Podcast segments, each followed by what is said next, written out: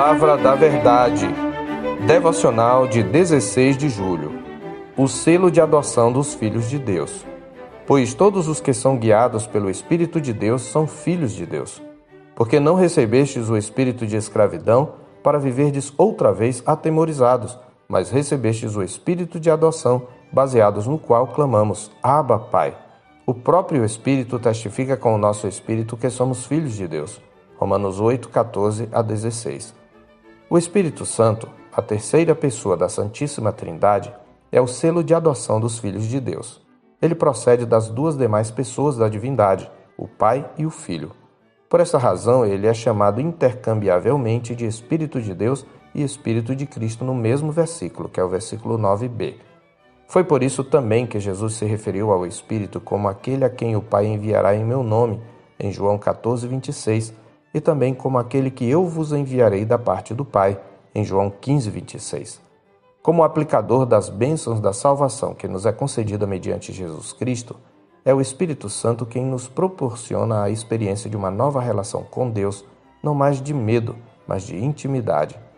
A regeneração, primeira etapa da aplicação da obra redentora de Deus na vida do pecador, é uma obra do Espírito, que por ela nos concede uma nova natureza de vida, a vida de Cristo, para que ele seja o primogênito entre muitos irmãos, como falará Paulo no verso 29. Foi neste sentido que o Senhor Jesus falou a Nicodemos: Em verdade, em verdade te digo, quem não nascer da água e do espírito não pode entrar no reino de Deus. Em João 3:5. Tendo gerado a vida de Cristo em nós, o Espírito Santo nos ensina a nos dirigirmos a Deus com intimidade e fervor na oração, além de interceder por nós com gemidos inexprimíveis conforme o verso 26. O Espírito também é a testemunha da paternidade de Deus. A paráfrase de J.B. Phillips do verso 16 traz: O próprio Espírito confirma nossa convicção interior. Essa operação do Espírito é o que torna a oração uma experiência viva da paternidade de Deus. Neste sentido, John Stott, em seu comentário aos Romanos, afirma: É em nosso acesso a Deus mediante a oração que sentimos nossa relação com Ele como seus filhos, reconhecendo-nos como filhos de um Pai Celestial. E quando nosso espírito está em comunhão com Deus, o Espírito Santo dá testemunho junto com o nosso espírito de que na realidade somos filhos de Deus.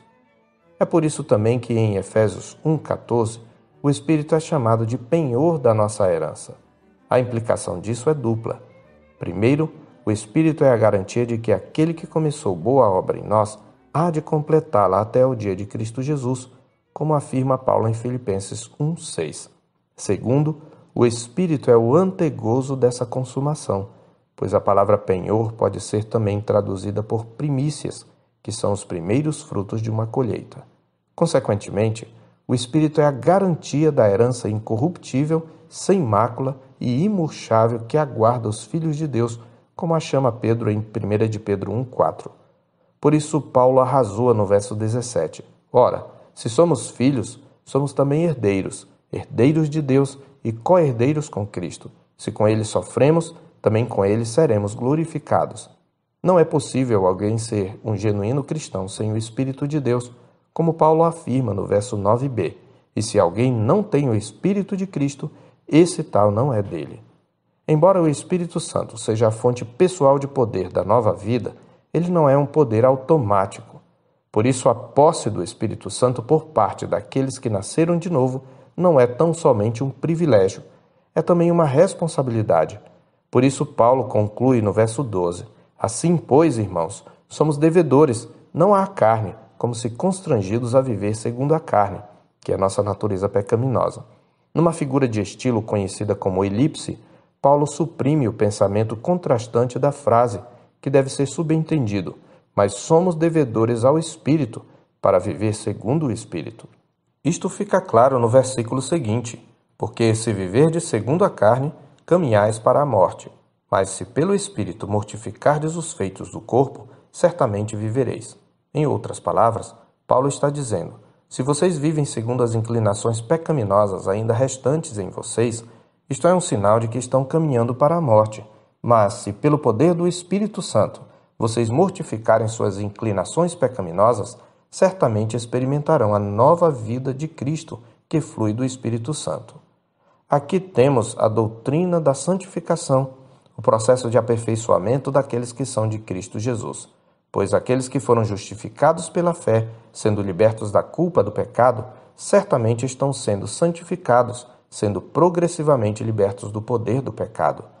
E conquanto seja uma responsabilidade deles, isto só lhes é possível porque o Espírito Santo habita neles.